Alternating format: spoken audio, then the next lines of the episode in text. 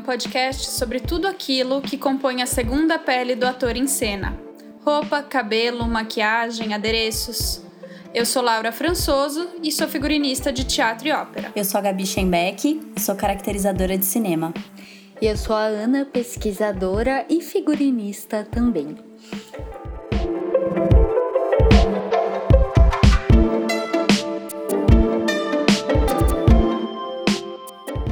Episódio de hoje, a gente pensou ele um pouco como foi o episódio do Belo e do Feio na primeira temporada, então um episódio com outro viés, um pouco mais filosófico.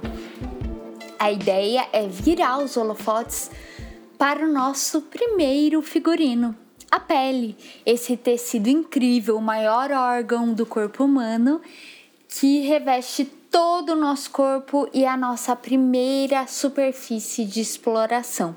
Então, pintura de rosto, de corpo, adornos, piercings, tinturas, cicatrizes, escarificação e tudo isso pode ser adicionado nessa linda tela que é o nosso próprio corpo, nossa própria pele. Bom, para começar essa história toda, né? Eu acho legal a gente lembrar bem essa linha histórica mesmo, né, de pegar esses povos antigos e, e, perceber como que eles foram explorando os próprios corpos lá desde o começo, né? Então a gente tem, por exemplo, tatuagem é uma coisa da moda agora, mas ela é super antiga, tem mais de 5 mil anos os primeiros registros. É, como é que é o nome do nosso amigo mesmo, Ana? Tatuado? Ótese. Isso. Que é o registro mais antigo na história contemporânea de traje e ele tinha tatuagens. Isso, ele tinha o corpo todo coberto de tatuagens. Então. Ah, para quem não sabe, o Otzi que a Ana falou, na verdade, ele era um homem que viveu na era, acho que do bronze, não tenho certeza. Ele morreu numa montanha e congelou. Então o corpo dele foi meio que mumificado pelo gelo. E por isso que a gente ainda tem as vestes dele e ainda tem pedaços da pele onde se pode ver a tatuagem. E as tatuagens dele são em pontos que batem com os pontos de acupuntura, por exemplo. Não chama acupuntura, é outra região, é outra cultura, mas os pontos são equivalentes. E tudo isso para falar que desde antigamente, né, a gente tem essa matéria corpo e a gente explora ela para motivos mil.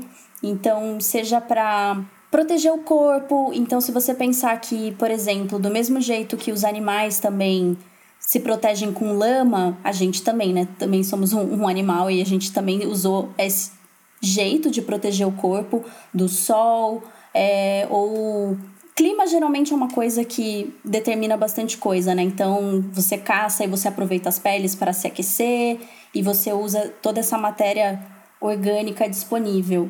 Inclusive, a lama foi usada como uma cobertura corporal que a gente enfim, pode considerar como figurino ou não, no filme do Rambo, que ele se cobre de lama a baixa temperatura do corpo e desse jeito ele fica menos visível para alguns para algumas formas de, de visão ali. Eu não lembro. Eu, desculpa, eu não vi Rambo recentemente. Eu acho que eu nem vi na época, mas é muito, é muito característico. Eu acho que naquele filme Alien vs Predador também tem uma cena disso: que o heróizinho se cobre de lama para não ser visto pela visão infravermelha do, do monstro em questão, sabe? Então, eu acho que o figurino de lama tá na moda em Hollywood faz um tempo. É, é aquilo que o Fausto falou no episódio dele, né? As necessidades básicas do ser humano. Comer, dormir e se proteger através da roupa, de um abrigo. Então, se vestir é uma necessidade básica e para sobrevivência. Tá aí. Mas é ótimo isso, que justamente traz essas questões de sobrevivência, né? E conforme a gente vai né, se desenvolvendo como sociedade, a gente começa né, a levar esses aspectos para além da sobrevivência, né? Então, beleza, a gente está sobrevivendo aqui, então a gente já consegue se organizar. E aí, esse tipo de expressão corporal acaba entrando muito em tanto rituais E, por exemplo, se a gente faz parte aqui de uma tribo, a gente quer se identificar como um coletivo. Então, a gente tem signos específicos desse coletivo, mas também de indivíduos únicos, né? Então, assim, isso serve como uma diferenciação é, de funções que você tem dentro daquela comunidade ou de, de importância mesmo também, né? Aí que começam outros símbolos, né? Você vai desde uma pintura diferente para uma pessoa que representa aquele grupo porque ela é a mais forte ou porque ela tem uma capacidade maior de produzir alimentos e enfim, todas essas possibilidades. Então, tanto para então, tanto para representar um indivíduo que é muito único naquela comunidade, como também para representar aquele coletivo como um todo. Aí entra naquelas outras funções da roupa, que não é só proteção, é, não é só se cobrir do calor ou ficar mais é, disponível como um, um como um par sexual que vai transmitir a vida depois, né? Tem a ver com isso, assim, tem outras. Então, a diferenciação, identificação, tudo isso também é função da roupa. Exato. E eu gosto muito de, de pegar e dar uma olhada, por exemplo, nos egípcios, que eles têm né, uma cultura maravilhosa de, do corpo em si e de muitos signos muito específicos. É, acho que todo mundo já deve ter visto aquele filme horrível e maravilhoso, que ele é meio ruim, mas ele é muito bom, gente, a múmia, sabe? Mas o antigo, o primeiro. Eu amo esse filme. Maravilhoso. E eu adoro aquela cena que tem a Naxunamun e ela tem aquela pintura dourada e ela não podia ser tocada, né? Então eles viram que a maquiagem do corpo dela estava borrada e sabiam que ela tinha sido tocada. Isso gera um grande transtorno. Mas eu acho isso muito maravilhoso de como esses símbolos, né, tomam uma importância tamanha que você não pode nem tocar na pessoa, né? E que para você não atrapalhar esses símbolos que estão ali também. É, quando a gente fala da indumentária como uma coisa que vai além da roupa, né? Então, pintura corporal também é, porque ela tem a ver com essa, assim, né, com símbolos, com identificação, com essas outras coisas.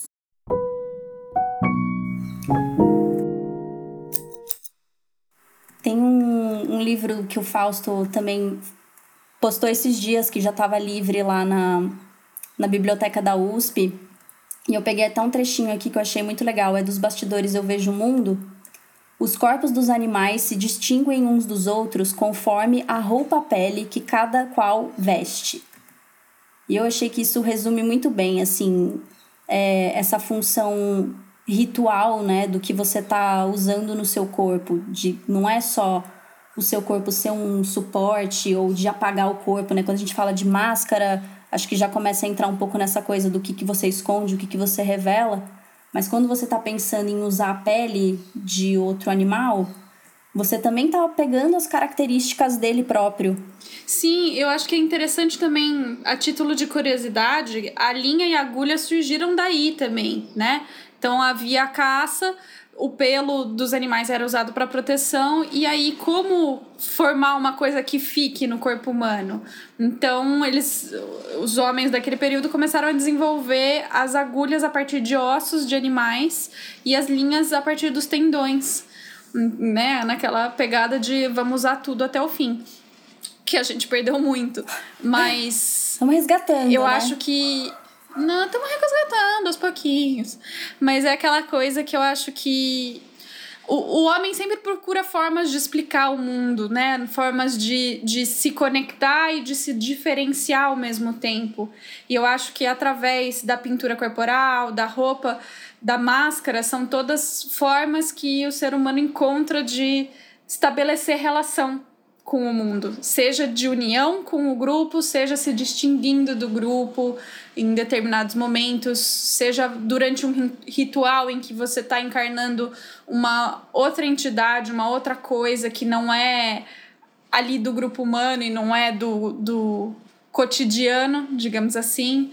Então, eu acho que essa essa necessidade do homem sempre esteve aí e, e sempre tem uma relação muito forte com o que é material, seja o próprio corpo, seja o, o que está à sua volta que ele coloca em si para se transmutar, digamos assim, né? Tem uma, por falar em, em citações, né? Tem uma citação que eu gosto muito de um livro do, da Ana Maria Amaral que chama Teatro de Formas Animadas, em que ela diz: Rituais são cerimônias coletivas onde se realizam determinadas ações que provocam na mente dos seus participantes uma emoção que lhes confere uma espécie de iluminação, uma conscientização que os transporta para algo além, capacitando-os a enfrentar melhor as dificuldades do dia a dia e, em transformando-se, transformam-se também todo o ambiente. E eu acho essa, essa citação muito bonita, eu acho esse trecho muito bonito, porque eu acho que ele explica muito dos, desses fenômenos humanos que a gente está falando aqui hoje, né? Sim, eu, eu acho tão legal que a gente começou, né, né eu, por exemplo, comecei a pesquisar desse assunto e super numa coisa de plástica mesmo, né? De maquiagem, de máscaras e de body painting. E, e aí, de repente, você descobre que todas ali elas vão para um lugar que quer evocar uma coisa que é maior, uma coisa que transcende a gente, né? A raiz de, de muitos de, desses teatros tradicionais e de estilos de pinturas, é, estilos de tatuagem, enfim, tudo isso, elas vêm de lugares muito específicos e todos têm uma coisa de ritual, assim, de místico, de conectar Sim, existe sempre existe sempre essa necessidade, né, de do homem de sair de si, de certa forma, né? Uma coisa que o homem não consegue explicar, aí ele começa a inventar isso. Então, ah, né, é tal força ou é tal coisa, né? Bem filosófico. Bem filosófico, mas com implicações muito concretas materialmente, né? Falando de cultura material, de fragmentos de arqueologia. É, uh, pensa, o próprio teatro teatro grego, a gente muito do que a gente conhece dele é por vestígios materiais. Então, são experiências humanas que se repetem. O objeto fica, ele sobrevive mais tempo que, que o homem, e aí a gente vai tentar interpretar pelo objeto. Exatamente. E, e mesmo isso do teatro, né, que a Gabi falou, que ele surge do rito. E isso acontece em diversas, diversos povos no mundo e na história, né? E outro, outra citação que eu gosto muito da, da Ana Maria Amaral, eu, assim, esse livro dela realmente tem, tem coisas muito legais. É um que ela fala que o ato teatral acontece quando o indivíduo que o executa se modifica, ou na medida em que coloca uma outra personalidade em lugar da sua própria. E as atitudes não são mais as habituais.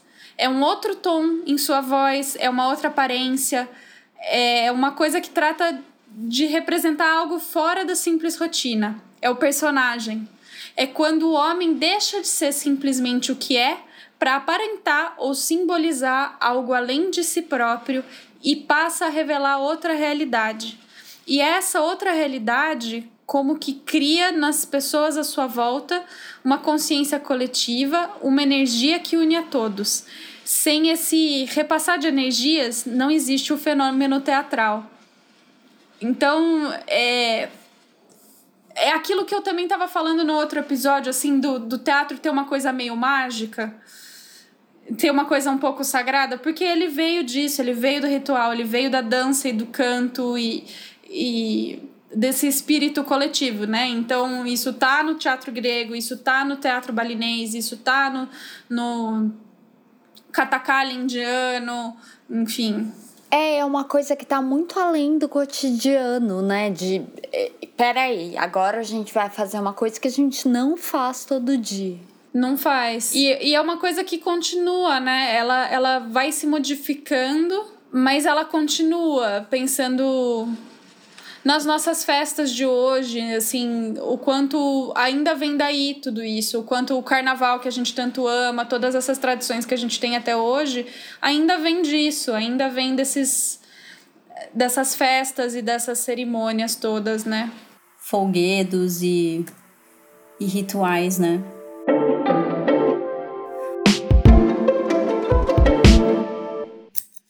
Ô Laura, e você tava falando do Katakali, né? É tão impressionante aquilo. É, é muito impressionante. Em, em termos de tudo, né? Toda aquela montagem daquele figurino incrível deles, aquela maquiagem, aquilo lá é tipo. Não, é, é tão específico. É surreal. Para quem não conhece, Katakali é uma forma de dança-teatro indiano em que eles contam as histórias dançando e cantando e fazendo gestos que são codificados, então quem assiste sabe o que cada gesto significa. A mesma coisa acontece no teatro balinês, né, que é a dança teatro também completamente codificado, assim como o balé ocidental é codificado, então, de novo, olha a estrutura que se repete aí. E no Katakali, o que é muito maluco é que as pessoas que se apresentam, elas treinam a vida inteira para aquilo elas treinam cada parte do, do corpo, elas treinam a musculatura do rosto de, um, de uma forma. Aquilo do olho, né? Como eles mexem o olho para a esquerda, para a direita. Eu, eu, gente, que é isso? É muito. É, é porque é isso, a pessoa treina uma vida inteira. Não, e eles conseguem, inclusive, assim, eu, eu nunca consegui entender direito como isso funciona, mas eles conseguem, tipo, empurrar o olho para frente e para trás, sabe? Consegue. todos os músculos milimetricamente controlados. E aí, juntando isso com toda aquela pintura do rosto, toda aquela maquiagem, o rosto se transforma numa máscara, vira uma masquiagem. Eu sei que parece um pouco infame, mas é um termo que a gente descobriu recentemente, né, Ana? Quer falar disso? É, é um termo que ele é, vai misturar a máscara, ela tá muito próxima da, do rosto, né? Da pele do rosto. Então é, é meio que um caminho óbvio que ela se misture, que ela venha da maquiagem. E o Katakali é uma super é um super exemplo disso. E aí a gente vai ter um grupo que é o Teatro de Soleil, que é um grupo francês. E aqui vale uma nota. Quando a gente fala Teatro de Soleil, eles vêm antes do Cirque de Soleil, inclusive o Cirque de Soleil nomeou dessa maneira como uma homenagem ao Teatro de Soleil, que vai lá, estuda o Katakali e acaba incorporando também várias coisas é, de. Não é incorporando, mas estudando e trazendo. Eu acho legal que a Ariane Minuschini, que é a diretora do desse grupo, ela não fala teatro oriental, ela fala as grandes artes do teatro. É, então ela não se refere ao ah, Katakali, um teatro indiano, ah, o teatro No e o Kabuki, que são né, japoneses, chineses, enfim. E aí ela se refere às grandes artes. Então eles vão lá, eles estudam o katakali e o katakali tem isso muito forte do mascaramento misturado com maquiagem que originalmente tem é, uma questão com materiais mais orgânicos, né? Porque era o que tinha à mão. É, então, e tem um código de cores muito, muito específico. Então, cada cor ah, o vermelho vai significar X, o amarelo vai significar tal. Cada cor vai querer dizer uma coisa. Então, por exemplo, verde é uma cor que significa que aquele Deus está irado com você. Então, assim, quando chega um personagem com o rosto verde, pintado de verde, tipo, meu Deus, sai de baixo, porque você não vai querer isso atrás de você. Então, é muito interessante que cada cor vai ter um significado, assim como em todas as outras culturas, né? E como você vai estar tá usando isso muito próximo da, né, da sua pele, do rosto, isso é muito é muito simbólico, significativo. E eu acho que é, é interessante como frequentemente a maquiagem e a máscara tem uma função também de, de amplificar o rosto humano, né? De tornar mais visível. Pelo menos a máscara do teatro grego surgiu para isso, né? Era o teatro era sempre apresentado em espaços muito grandes com plateias gigantescas de centenas de pessoas, de milhares de pessoas, o teatro grego e o romano. E eles desenvolveram máscaras como forma das pessoas conseguirem ver o rosto de tão longe. E existem teorias que dizem que, inclusive, o, o formato da boca na máscara servia para tentar ajudar a amplificar a voz. Não foi provado se isso é real ou não, mas existe essa discussão. Assim como, de novo, no Katakali, você tem aqueles aparadores que eles colocam é, na linha da mandíbula que serve para rebater luz, mas que também é uma coisa que amplifica o rosto, né? Uh, ou as máscaras da comédia delight que sempre tem umas expressões muito fortes ou tem um grande nariz. Então, as máscaras sempre têm isso e eu acho que a maquiagem vem muito nesse sentido, não, Gabi? Eu acho também. É, eu tava lendo um pouco sobre o teatro no, e aí eu cheguei num, numa frase que eu, eu gostei muito, que é, para quem não viu ainda imagens de, de teatro no, são umas expressões é, como se elas ficassem fixas mesmo, né? Porque é uma pintura no rosto e aquilo dá uma impressão já desde muito longe muito específica. E mas não num sentido de você ter que ficar preso aquilo, mas sim de libertar o ator da expressão naturalista dele. E esse ponto de vista é uma puta virada de chave, assim, para entender um pouco mais da, da alma de, desse assunto todo, né? Que é de você. Sim. Você ficar tá livre da sua própria cara, assim, para ser outra coisa. Exatamente. Eu acho muito bonito que é, em muitos desses usos de teatro e usos rituais, quer seja Oriente, quer seja Ocidente, enfim, você vê uh, que os atores, os bailarinos têm um momento meio sagrado de intimidade com a máscara antes de vestir ela. Uhum. Então, seja, sei lá, no treinamento de máscara neutra do Jacques Copeau no século XX na França, seja no Topeng de Bali, que é o teatro de máscaras deles, você tem um momento de segurar a máscara, olhar a máscara ou de pedir permissão, entende? É, eu trabalhei com um grupo de teatro aqui de, do Brasil que um, uma das atrizes do grupo trouxe máscaras de Topeng, que ela passou um tempo lá em Bali aprendendo, e ela trouxe e eles montaram um espetáculo com essas máscaras, e sempre que eles iam vestir, eu achava a coisa mais linda.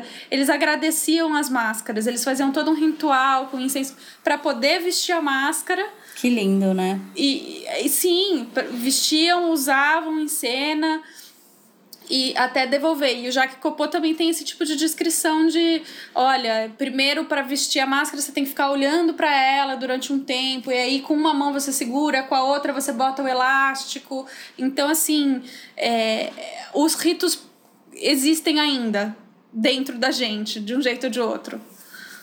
É, e a máscara, ela é um objeto muito antropomórfico, né? Uma coisa muito. Você olha a pessoa.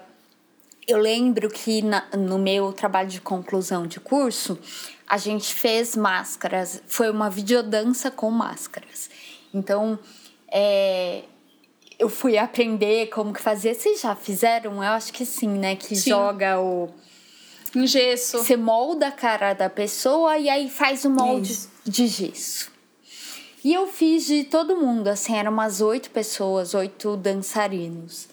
E aquilo ficou na minha casa, assim. Então eu acordava e tinha dez, oito caras de pessoas olhando para mim, assim, no chão, porque eu tinha moldado para poder fazer as máscaras. Então é uma coisa assim, gente, tem que ter respeito com isso, é a cara da pessoa. É, e, Se é. E essa relação com a máscara, né? É, é tão legal quando você percebe ela desse jeito que ela não é uma coisa que está te escondendo, né? Mas que está enaltecendo uma coisa que passa por dentro de você e, e reflete para fora. Eu acho tão bonito isso. Inclusive, o, tem uma citação famosa que eu nunca não lembro de quem é, mas sobre o nariz de palhaço. Hum. Que diz que o nariz do palhaço é a menor máscara do mundo. É a que mais esconde. Não, é a que menos esconde, é a que mais revela, uma coisa assim. Depois eu é acho a citação coisa certa. assim mesmo. Também já ouvi. É. E é bonito isso, porque eu acho que são essas coisas que transformam a gente. Eu acho que a maquiagem, mesmo a maquiagem social, né, Gabi? Super. Mesmo quando a gente não tá falando de rito, quando a gente não tá falando de teatro, a maquiagem tem esse poder de você se sentir mais você até do que você mesmo, por mais estranho que, que sou e contraditório com o nosso assunto de hoje, né? Que é você vestir uma máscara e você tá livre de você. Quando você passa uma maquiagem social para ir numa festa, também tem uma coisa aí, não? Tem super, até. É, de repente você tá, tá livre de alguma faceta sua, né? Não é que você se libertou completamente, mas você. Ai, deixa esse, esse lado aqui da, da pandemia usando moletom um pouquinho de lado. Hoje eu vou passar um delineador para ficar em casa mesmo. E você já tá trabalhando uma outra faceta sua também. Exatamente. É, eu lembro que a Mel do Repete Roupa falou sobre o David Bowie que quando ele ia entrar em cena, então ele tem maquiagens bem características tal, mas uma vez ele estava com uma criança que, que era muito tímida, que tinha um espectro de autismo, e aí ele falou: Olha, antes de, de sair, de, de entrar no palco, eu coloco a minha máscara, né? Ele fez o gesto de colocar a máscara. Então, nesse sentido de agora eu me sinto protegida, eu posso me expressar. Que fofo.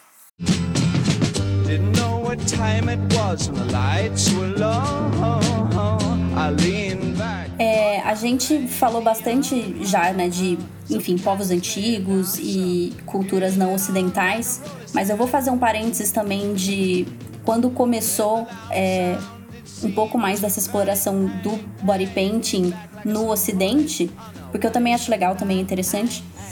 E nos anos 60, né, que a gente está passando aí por esse monte de libertações, né, de certa forma, e de muita produção nova de, de cosmético mesmo. Então começa a ter muito mais coisa colorida, começa a ter umas texturas diferentes, umas coisas mais de tinta.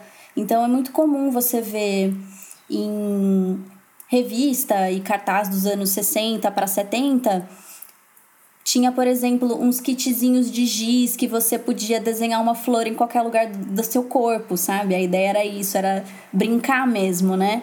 Explorar essa coisa do corpo. E pensar que também o figurino estava encurtando muito, né? Começa a usar mini saia, essas coisas. Então você tem esse espaço da perna para explorar, para dar uma pintada imaginar alguma coisa.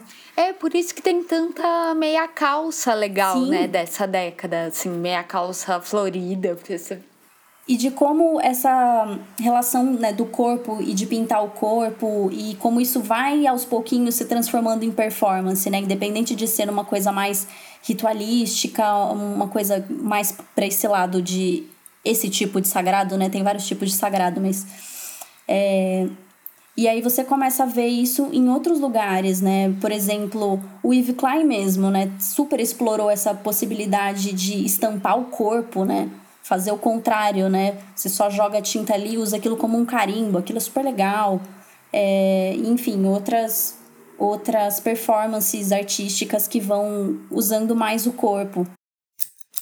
Ah, eu queria falar voltando a essa coisa das máscaras, né? É nesse sentido de usar o que tá na nossa mão, né? Então, ah, se é material orgânico, vai ser material orgânico, se é glitter, se é tecido, o que for.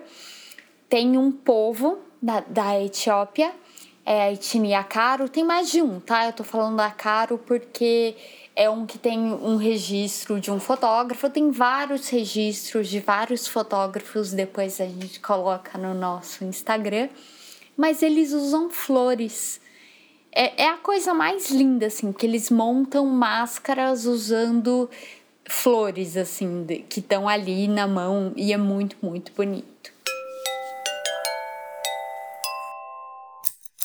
Pensando num, num uso mais contemporâneo, né, de, de body painting, tem uma coisa muito legal que está acontecendo que é para estudo de anatomia E aí a galera contrata alguém que, que manje de anatomia muscular e óssea pra, e, e de maquiagem, né? Pra fazer a pintura e levar isso pra aula. Olha. Que legal. É muito legal. Ah, eu acho que eu já vi isso. Eles contratam uma pessoa de Isso. modelo e pintam os músculos em cima da pessoa, não é? Então, conforme a pessoa mexe os, os músculos, dá pra meio que ver É esse como se você.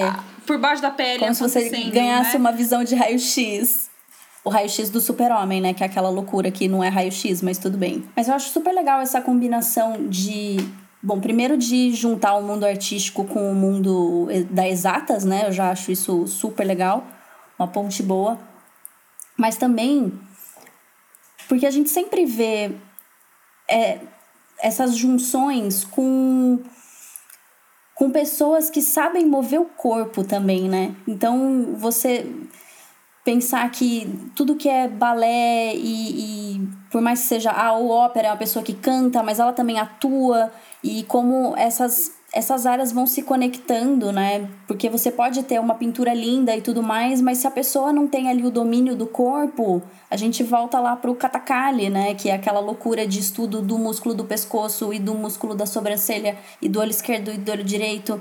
Exatamente. Inclusive, o, o Jacopo, que eu citei antes, ele criou essa ideia de treinamento de máscara pro ator, justamente que o ator colocava uma máscara neutra, sem nenhuma expressão, sem nada, uma máscara lisa, chapada, para treinar o corpo, para o corpo se expressar. Então, com uma máscara que não tem nenhuma expressão, através dos movimentos do corpo, ele passa a conseguir expressar tristeza, raiva, alegria, medo. E é um trabalho muito bonito e muito fundamental para quem é das artes do corpo. Não, isso da máscara neutra é muito, é muito doido você ver um ator trabalhando, porque você começa a entender. É, e é bem isso que a gente vai ter que fazer com a máscara de Covid, né? Que assim, tem a, a figurinha clássica. Estou rindo, mas estou de máscara, que é bem isso, assim. Às vezes, sei lá, eu vou num lugar, num médico, de máscara, e aí as pessoas começam uma conversa que não me agrada. Eu falo, ainda bem que eu estou de máscara, porque elas não estão vendo a minha expressão horrível. Ou não, né? Talvez fosse melhor elas saberem. Máscara e óculos de sol. Nossa, e o óculos, é. Aí você fica completamente robotizado. E agora tem uma história de artistas plásticos que pintam exatamente a sua expressão. Então a máscara continua, né? É, cê- Tipo uma foto? eu acho que pode ser uma impressão. É, faz uma ilusão de ótica. Faz uma ilusão de ótica de você mesmo com você, né, Ana? É, é, eu acho que foi isso que eu vi. Ou então é, as máscaras que tem que corta o tecido e põe acrílico. Que eu acho bizarro, assim, fica um negócio meio distopia. É bizarro. É, eu acho que isso da máscara do, do Covid é mais atual do que nunca, né? E, e é muito novo pra gente. E toda vez que eu tô na rua e tô assim, ai, que abafado que tá com essa máscara, eu só consigo pensar na carreta furacão. E falar do que é que eu estou reclamando, senhoras e senhores. Tem gente que tá vestida da cabeça aos pés com uma máscara de fofão, correndo e dançando pelo Brasil, entende? E é isso, entende de novo? O povo expressivo aquele. Carreta Furacão, vocês são muito expressivos. Parabéns. Beijo, sua fã, Laura. Maravilhoso. Ou mesmo o cabeção da turma da Mônica. A Magali dançante. A Magali dançante. Maravilhoso. Mas o, o do parque da Mônica, né? Nem sei se existe, mas assim, o original ele tem uma, uma estrutura no maxilar que aí você pisca, é, sei lá, você faz movimentos do rosto usando essa estrutura que é meio como é, operar um boneco, né? É meio isso, assim. Então, o que você faz não necessário. Então, você abre a boca e pisca o olho. É bem bizarro. É uma relação bem diferente mesmo. Mas de fato, assim, sabe? Eu, pelo menos quando tô de máscara, fico pensando, nossa, o quão expressivo eu tenho que ser com a sobrancelha e com os olhos para as pessoas me entenderem. Até porque a voz fica abafada também, né? Então acho que a gente tá tendo um gostinho desse se vestir de outro jeito. E. e como as máscaras que a gente usa para Covid no dia a dia também contam um pouco de quem a gente é. A gente usa uma máscara industrial da 3M, a gente usa uma máscara de bolinha, a gente usa um pedaço de garrafa PET encaixada no rosto, como face shield, né? Então, o que que isso também conta? É, é no fundo é isso as roupas, os objetos estão sempre comunicando. É, por exemplo, eu uso uma máscara da 3M, que é a tal da famosa N95, que é horrível, é feia. Aí eu boto outra em cima e as pessoas acham que eu sou, tipo, neurótica. Mas não é isso, eu quero que fique bonito, poxa, tá no meu rosto. E o quanto a, a Gabi, a maquiagem para olhos também não teve o seu momento de glória agora com essa coisa da pandemia, né? Olha, tem que ser, porque os vendedores de batom estão ferrados, né? Berron, batom vermelho só no vídeo. Pô, gente, é chateante assim, mas é isso. Ou você estampa na máscara uma cor de batom, ou explora outra coisa, né? Então, bastante gente me perguntou assim: ah, eu quero aprender a fazer um, um olho bem da Jade, assim, bem colorido, bem puxado, com preto. Bastante gente anda me pedindo isso porque é o jeito, né? Daquela piscadinha só, já que só vamos ganhar na piscadinha. Uhum. Então se joga. Ou aprender a técnica katakali, né? Que é muito expressiva com o olho, então você aprende e coloca Nossa. isso aí pra Olha, jogo. eu espero que a gente não fique tanto tempo de máscara para aprender a ter esse domínio da expressão do rosto, mas. Ai, é. Meio, meio demais. Por favor. Mas retomando aqui um pouco, também saindo um pouco das máscaras e, e voltando para esses outros adornos corporais, tem um figurino que eu sou apaixonada, que é o figurino que ganhou o Oscar de melhor figurino para Jenny Bevan, que é o Mad Max Fury Road, que é de 2013, não me lembro, mas enfim. Não vou arriscar essa data, não. Também não. Vamos chutar e depois a gente corrige se precisar. É, mas tem um figurino em particular que eu gosto muito, que é do personagem Nux, N-U-X, Nux, que ele é um dos súditos daquele déspota maluco. E ele tem o corpo inteiro pintado de branco, a cabeça raspada, tem muita maquiagem. E ele tem uma cicatriz, né, uma escarificação, que é um motor de v, motor V8 desenhado no corpo dele. Que ele, ele assim como esses outros súditos do Immortan Joe, eles se sentem parte da máquina, se sentem parte dos, dos, dos carros que eles dirigem. Né? Então a, a Jenny Bevan conta que ela mesma, na prova de figurino, chegou e desenhou no corpo do, do, do ator. Que legal. Com uma canetinha, assim, removível. E aí o, os assistentes foram lá, copiaram tals para produzir uma prótese de, acho que silicone, aí a Gabi vai falar melhor que eu do que que é, para colar a cada dia no corpo do ator. E, e tem um efeito muito forte, né? Visualmente.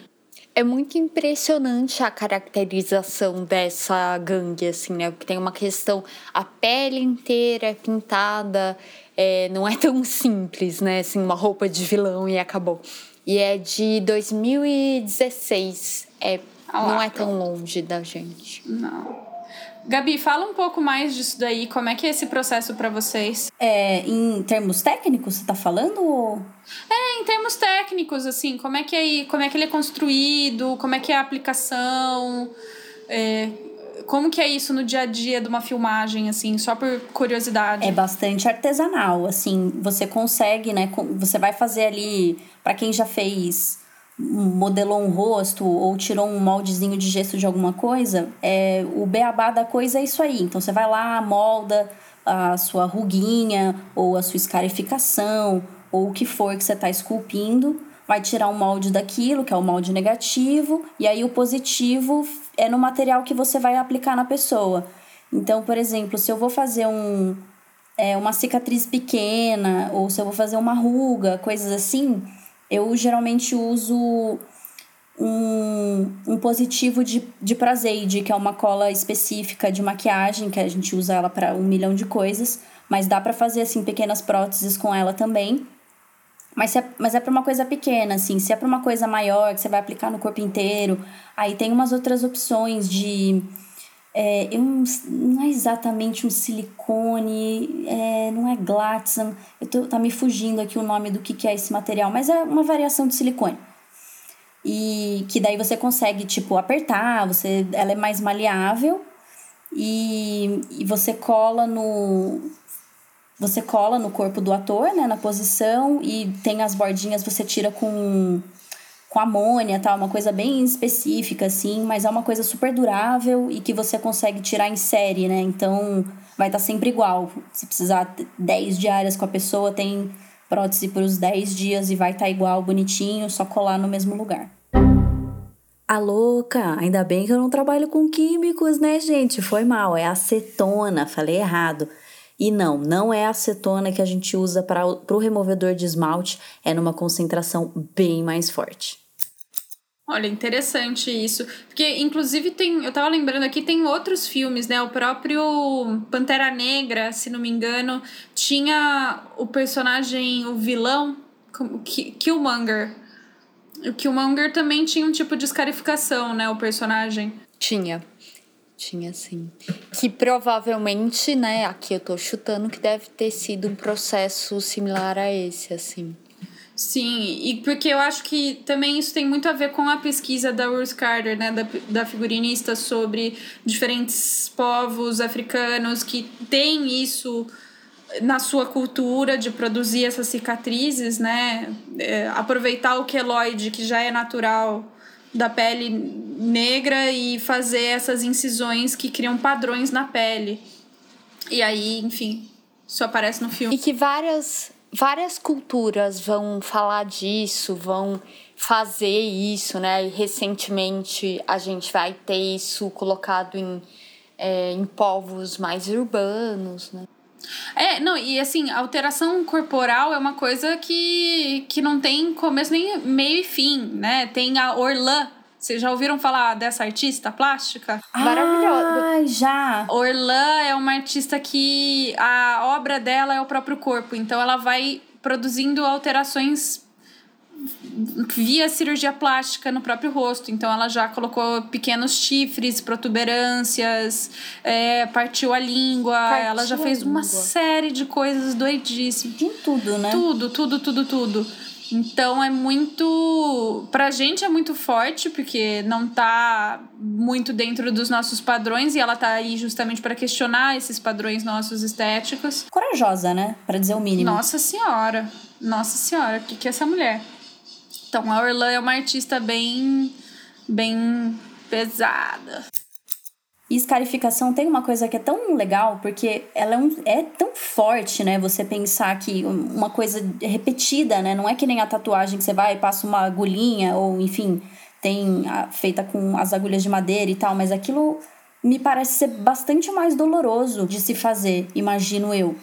E, e que também, do mesmo jeito que pinturas indígenas e egípcias e várias outras também estão ali para signos muito específicos, né, de, de que região que você é, de para qual comunidade você pertence, é, marcar passagem de tempo também.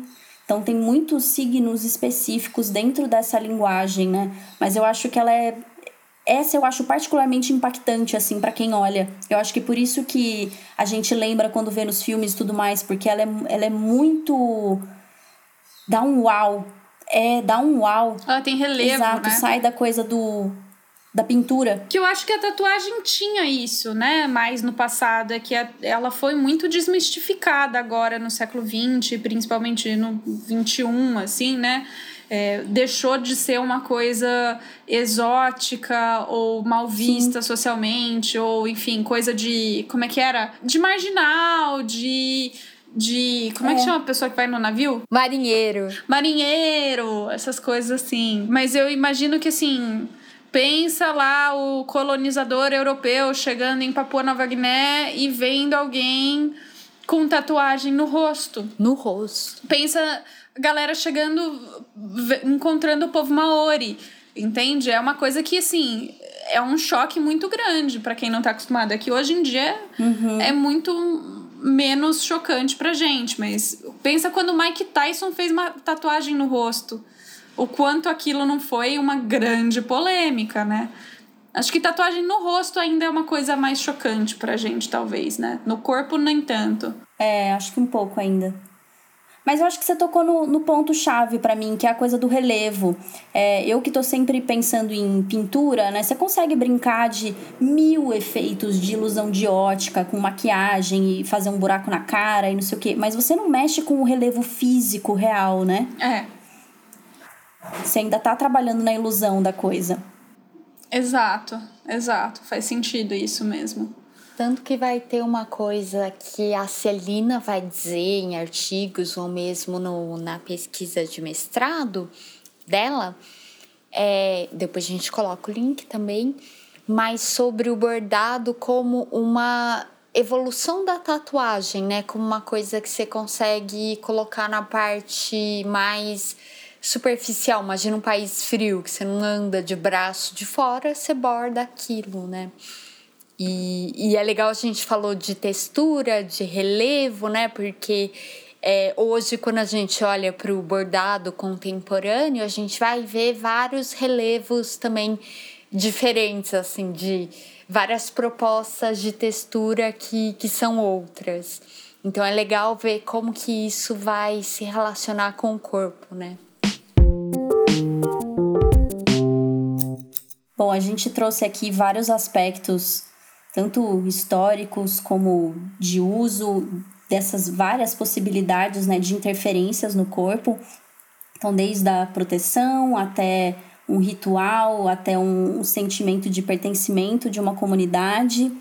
É, acho que ficou bem explicado para todo mundo aqui que está ouvindo que realmente todas essas possibilidades de pintura e de máscara, elas são muito mais do que simplesmente uma fantasia, do que um adereço, elas são um instrumento realmente para uma coisa maior do que a gente, que a gente precisa expressar.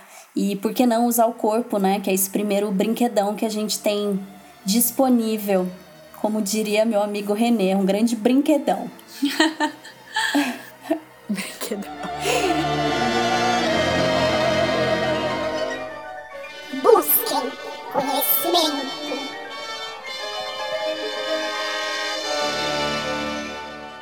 Gente, antes que a gente se esqueça, a gente ainda tem o ET Bilu de hoje, a nossa sessão Busquem Conhecimento. O que eu vou sugerir aqui são dois perfis de Instagram. Um que chama False Face, ou Rosto Falso.